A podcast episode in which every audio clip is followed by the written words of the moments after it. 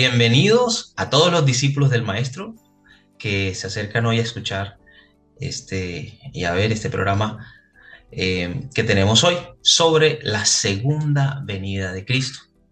Y hoy tenemos para ayudarnos con este estudio al pastor Hermides Escamilla, pastor de la Iglesia de la Gran Comisión en la ciudad de Maicao, Guajira, Colombia, y quien también es mi padre.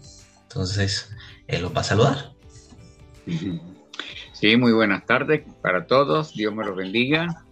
Bueno, aquí estamos para hacer el aporte importante a este programa y queremos hacerlo de la mejor manera, con todo el repertorio que la palabra del Señor nos da para hacer la sustentación de la, de la segunda venida de Cristo.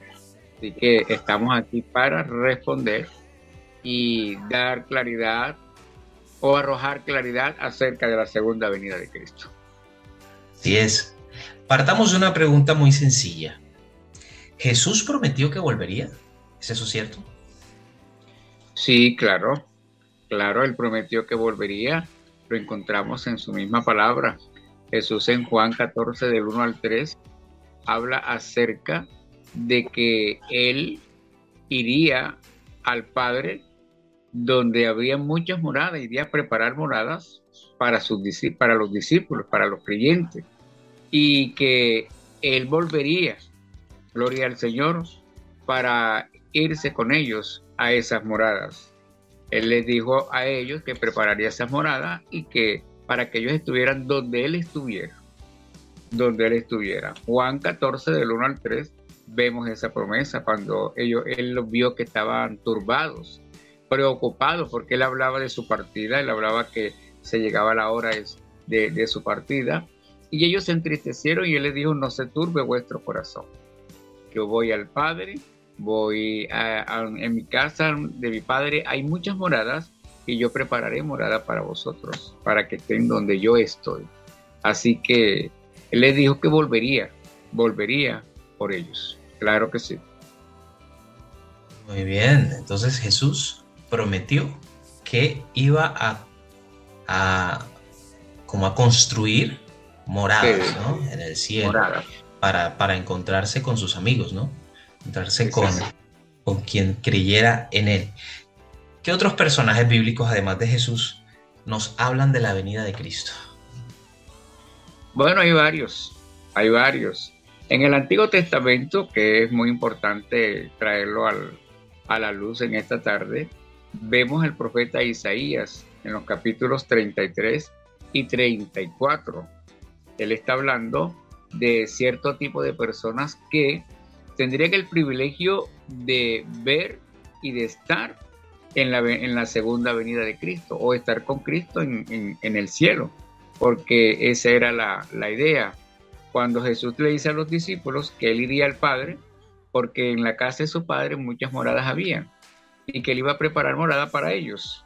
Entonces, Isaías nos está hablando en el capítulo 33, eh, del 14 al 17, de esa clase de personas que, según Isaías, sobrevivirían a la destrucción a la hora de la segunda venida de Cristo y pasarían a estar eh, en esas moradas con Cristo Jesús. Serían personas justas, serían personas que eh, tendrían un testimonio de vida, guardarían un testimonio de vida íntegro eh, para poder estar en esa presencia del Señor en el cielo. Recuerda de que la palabra de Dios habla acerca de que ninguna persona eh, que no esté apta, gloria al Señor, podría estar en la presencia de Dios.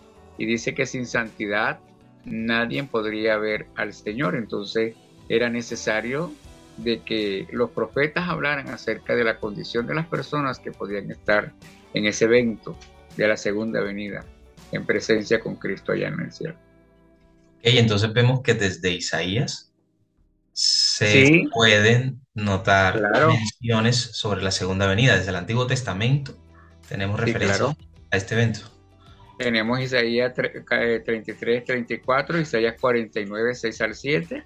Igual Daniel 12, 1 al 3 también habla acerca de los eventos que acontecerían antes de la de la segunda venida de Cristo, como que el amor se enfriaría eh, por la maldad de la, de la gente, por el crecimiento de la maldad de la gente. Sí, señor. Oh, ok. ¿Y cómo, cómo entonces nos deberíamos preparar para ese, para ese día, para ese acontecimiento? ¿Cómo se debería preparar la iglesia para eso?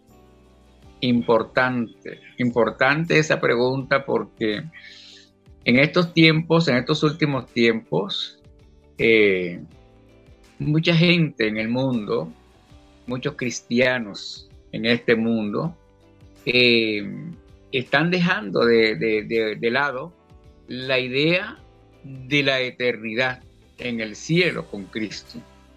Y se han estado entreteniendo en los problemas de la vida, en todas las circunstancias que, que, envuelven la vida del ser humano, de tal manera que se han olvidado de prepararse para esa segunda venida para esa segunda venida de Cristo que es inminente.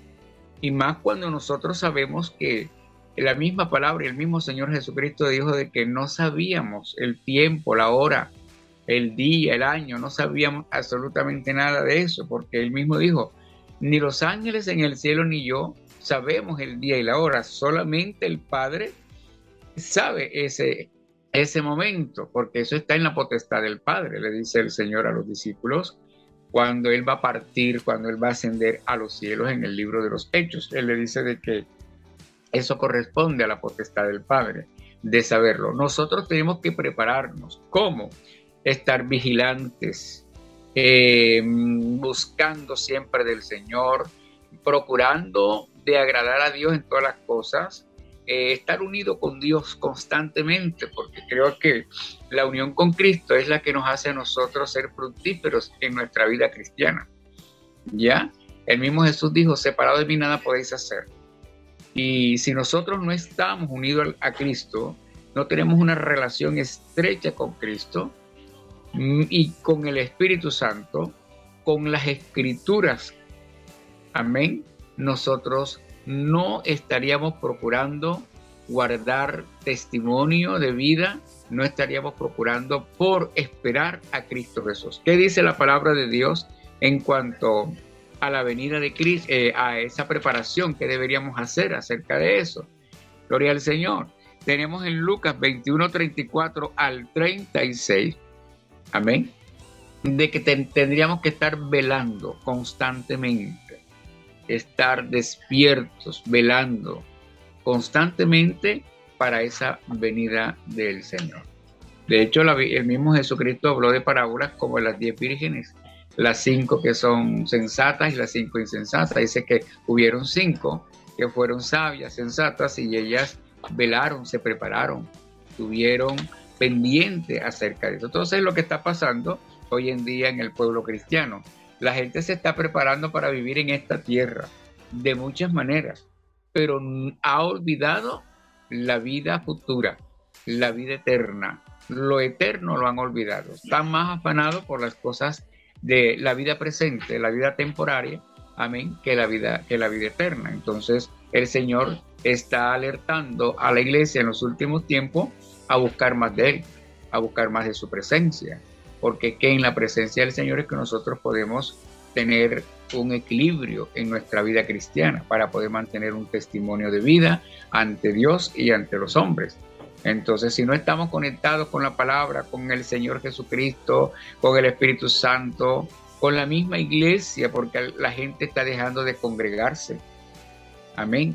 Y eso es, eso es eh, muy nocivo para eh, la vida cristiana porque en la, en, la relación del pueblo crece el amor, crece eh, la expectativa de esa venida, ¿ya? Y la expectativa de vivir una vida santa, agradable al Señor, ¿ya? Esa relación nos hace a nosotros salir del ámbito de, la vida eh, natural o carnal y entrar en una vida espiritual, porque tenemos una relación con Dios a través de la misma congregación, los hermanos entre sí, ya viviendo en coinonía, viviendo en el amor los unos por los otros, eh, eh, en el respeto mutuo, en, la honra entre, la iglesia y, esa coinonía que nos hace a nosotros estar mm, eh, siempre seguros y pendientes de que somos de Dios, que no somos parte de este mundo y que nos estamos preparando para lo que Cristo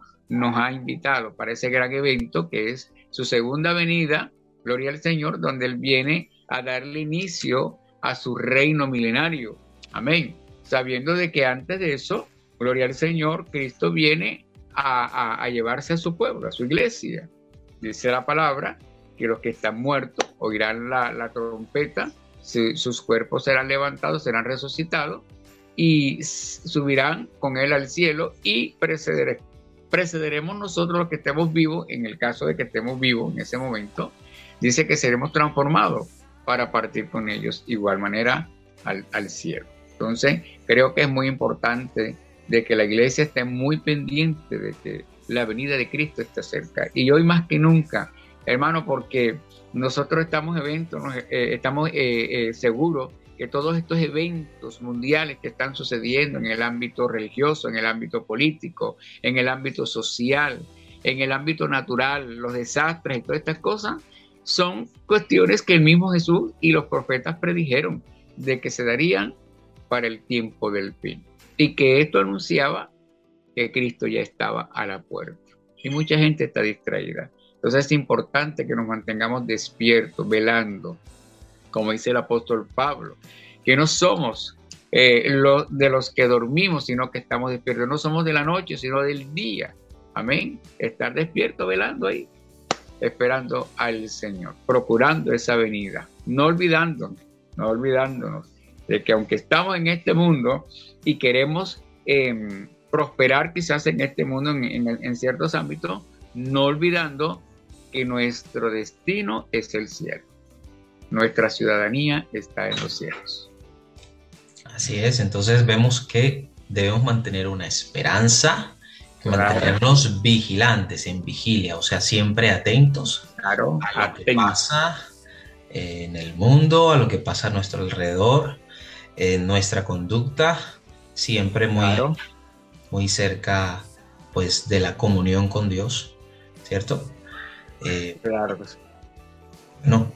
Eh, es, es, un tema que, que definitivamente estamos de acuerdo que muchos Muchos han eh, dejado de, comentar, muchos han dejado de, hablar por, controversias, por, por situaciones. Quizás en mucho tiempo esto se malinterpretó y causó pues mucha pobreza en el pueblo de Dios, mucha gente empezó a, dejar de vivir la vida también terrenal y, y, todo esto, ¿verdad? Pero es importante que la iglesia no pierda esa esperanza, que no pierda el foco, foco. El foco, sí. el destino de la iglesia, que es, el cielo.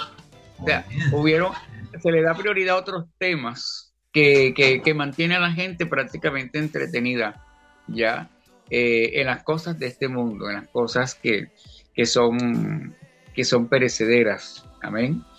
Por eso la misma Biblia, el mismo Señor Jesucristo y, Pablo es uno de los que reitera en esto de que debemos de procurar por lo, lo de arriba, por lo del cielo, amén, y no por lo terrenal, porque al final nosotros un día tenemos que partir de esta tierra y lo que es terrenal se queda, porque para el cielo dice que no entra más nada, ni carne, ni sangre, ni nada de esas cosas. Amén.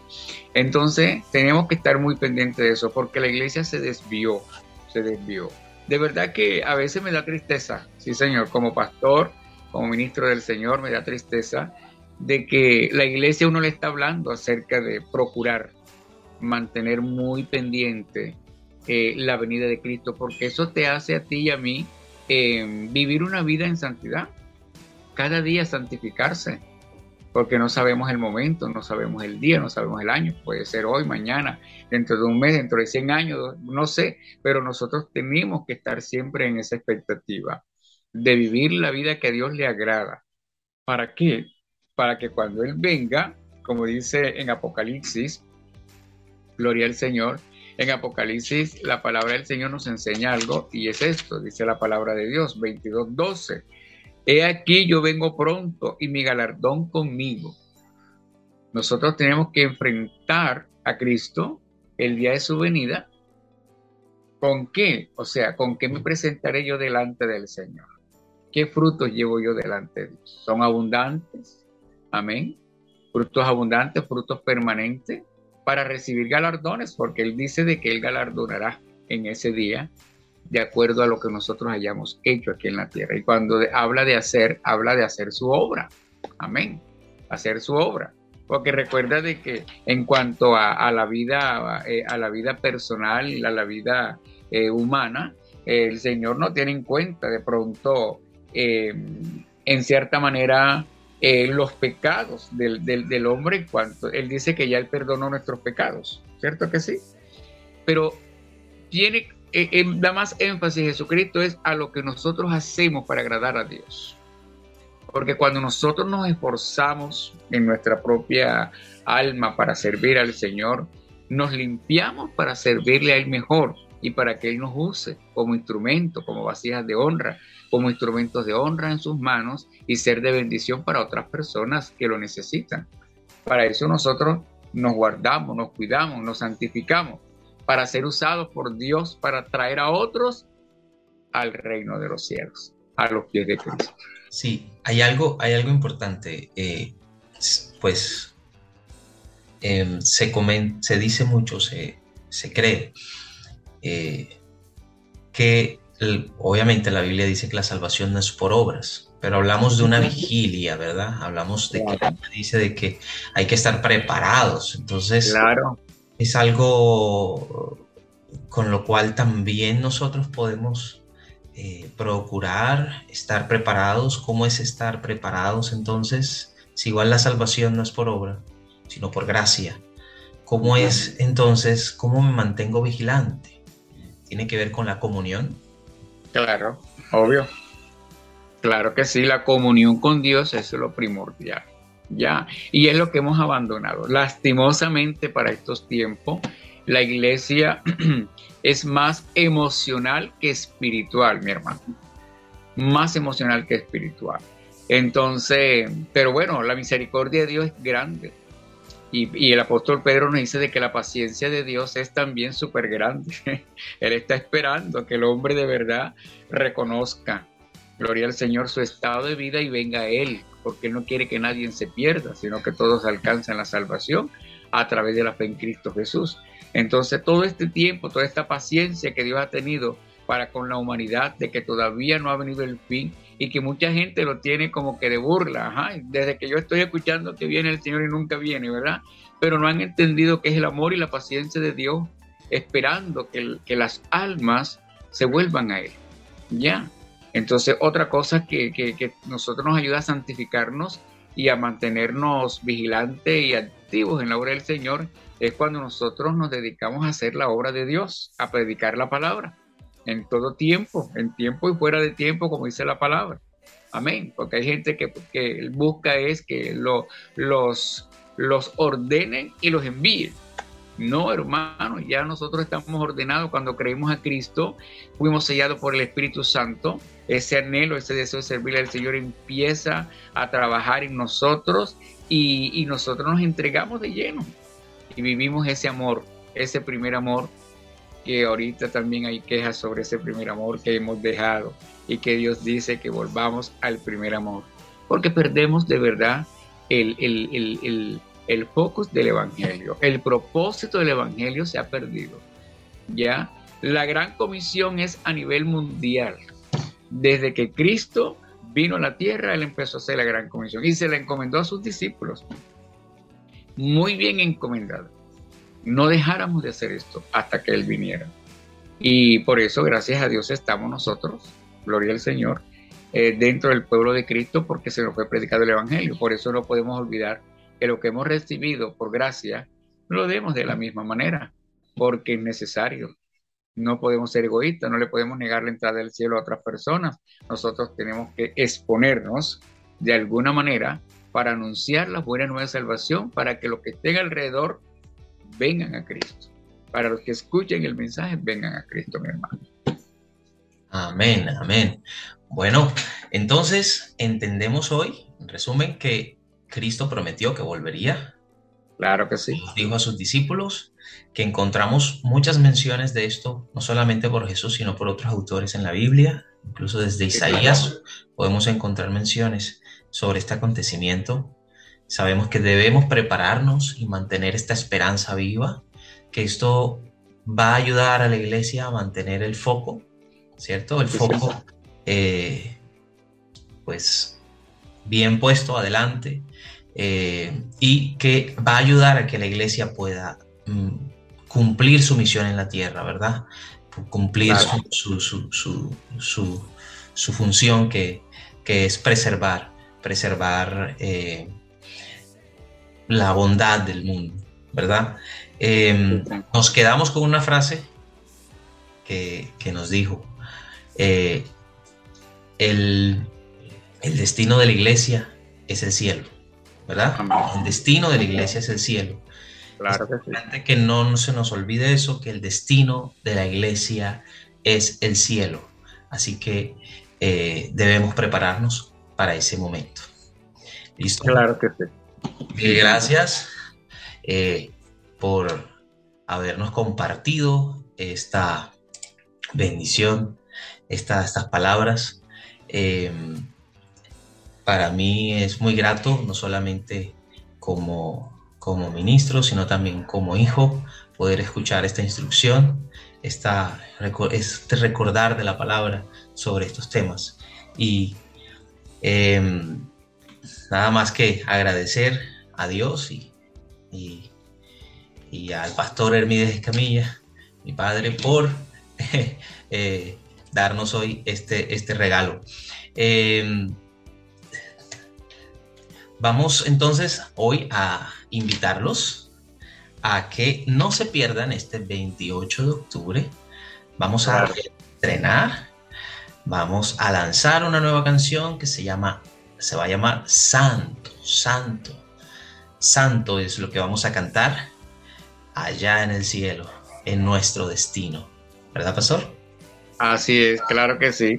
Bueno, gracias a usted, gracias por esta oportunidad que nos da de poder eh, hablar un poco acerca del tema, gloria al Señor, y recordarle a la iglesia su posición aquí en la tierra. Amén. Pero también recordarle a la iglesia que su destino es el cielo. Los antiguos como Abraham, Moisés y todos aquellos que habla el libro de Hebreos en el capítulo 12, eh, ¿verdad? De Hebreos, 11, perdón, de Hebreos, dice de que ellos se, eh, se esforzaron por cumplir eh, lo que Dios le había encomendado, pero su mirada estaba puesta en, las, en la ciudad eh, celestial. Amén. Porque su ciudadanía era la del cielo. Entonces, ese es nuestro destino, el cielo, mi hermano. Y por eso debemos trabajar por eso debemos esforzarnos. Y pienso yo de que entre más le servimos al Señor, más nos santificamos. Porque cada vez que nos metemos en ese rol del servicio a Dios, siempre estamos procurando de buscar su presencia para que esa presencia no, no, nos lleve a nosotros a todo lugar en paz y en tranquilidad y nos dé descanso, como dice la misma palabra, y poder, y poder ser útiles. Amén. A Dios en medio de nuestra sociedad que tanto necesita de Dios en los últimos tiempos. Así que qué bueno que el 28 de octubre vamos a empezar a escuchar por la plataforma la canción Santo, que hace alusión a la segunda venida de Cristo y la condición que nos, encontraremos allá, ¿verdad? Como los ángeles, adorando al Señor, diciendo Santo, Santo, Santo. Porque es el Cordero. Claro que sí. Amén. Listo. Muchas gracias a todos los que nos han escuchado. Eh, soy el profesor Escamilla y el pastor Hermídez Escamilla y esperamos haberlos ayudado el día de hoy. Eh, nos vemos en una próxima oportunidad. Bendiciones.